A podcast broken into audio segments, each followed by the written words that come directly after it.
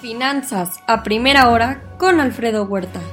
Muy buenos días. Ya son 200.6 millones el total de contagiados en el mundo. Ayer sumaron 616 mil nuevos casos. Estados Unidos con 127 mil. Ya son 4.259 millones de dosis aplicadas en el mundo. Estados Unidos alcanza 673 mil dosis diarias China 17.5 millones y México 956 mil. Ante el receso de la próxima semana, el Congreso debe debatir y votar el plan de infraestructura y trabajo en el plan de reconciliación para gastos demócratas. Janet Yellen promulgará medidas para evitar infringir el techo de deuda, por lo tanto, y por lo pronto suspende pagos a fondos de jubilación y salud ante el restablecimiento de este límite de deuda. La Casa Blanca defiende su decisión de no prorrogar la moratoria federal de desalojo, requiere además de la autorización en el Congreso. El nuevo jefe de la SEC quiere más supervisión criptográfica para proteger a inversionistas. Se preparan más impuestos. Las criptomonedas disminuyen este día, el Bitcoin alrededor del 2,5% abajo. Por otro lado, también el, el gobernador de la Fed Waller prevé una reducción en la compra de bonos a partir de octubre. Sin embargo, será importante los datos de empleo que se conocerán ahora en agosto y en septiembre próximo para evaluar si se acepta una política monetaria más restrictiva. El Fondo Monetario Internacional dotará por hasta 650 mil millones de dólares a países miembros a través de la asignación de derechos especiales de giro DEG a países que lo soliciten para lucha contra el COVID esto a partir del 23 de agosto próximo. Las remesas lograron tres registros históricos, entre ellos el incremento mensual, un dato mensual, eh, un dato semestral que alcanza los 23.618 millones de dólares, que significan 22.4% anual y también últimos 12 meses. Asimismo, eh, en Asia Pacífico, resultados negativos. China, Hong Kong y Japón con bajas moderadas. El Banco Central de Australia mantuvo sin cambio la tasa de interés en 0.1%. Críticas a videojuegos en China generan caída en precios de acciones como Tencent. En Europa dominan movimientos de alza moderados Alemania, Italia, España y el Financial Times de Londres. El K40 de París alcanza 1% de aumento. La Comisión Europea abre investigación para evaluar la propuesta de adquisición de Customer por parte de Facebook.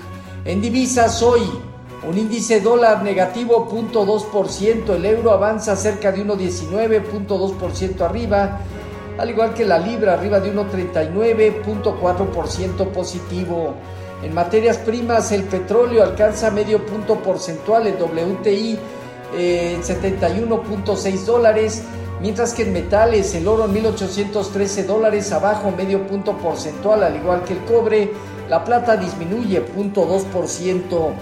Ayer en Estados Unidos se dieron cierres mixtos de las bolsas, afectados por sectores como materiales, energía industrial.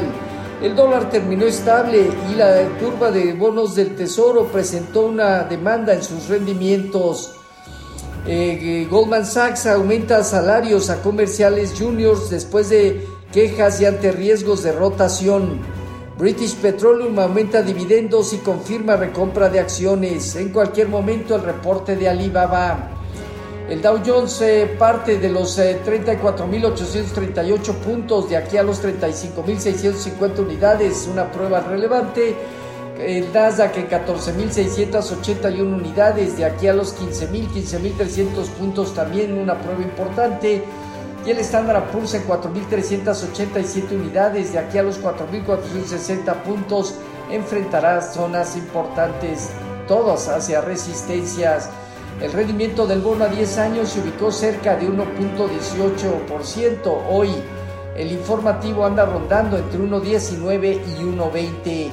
Con respecto a nuestros eh, mercados, tipo de cambio terminó eh, cerca de 19.88, presentando un incremento apenas del punto cercano al punto 2%. Bajo las condiciones actuales, el mercado viene eh, teniendo por ahora la posibilidad de afianzar una zona baja en breve, cercana a los 19.80 para que de ahí entre una fase de acumulación y rebote al alza, primero a niveles de 20 y posteriormente entre 2020 y 2035.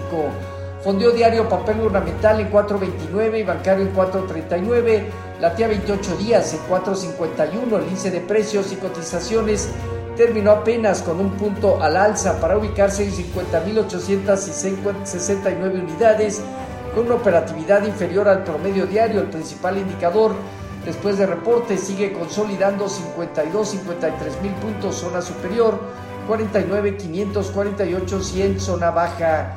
Eh, tasa riesgo país de México se incrementa a 218 puntos. Eh, Arturo Saldívar, presidente de la Suprema Corte de Justicia, prevé que para este mes definirá si se amplía su mandato.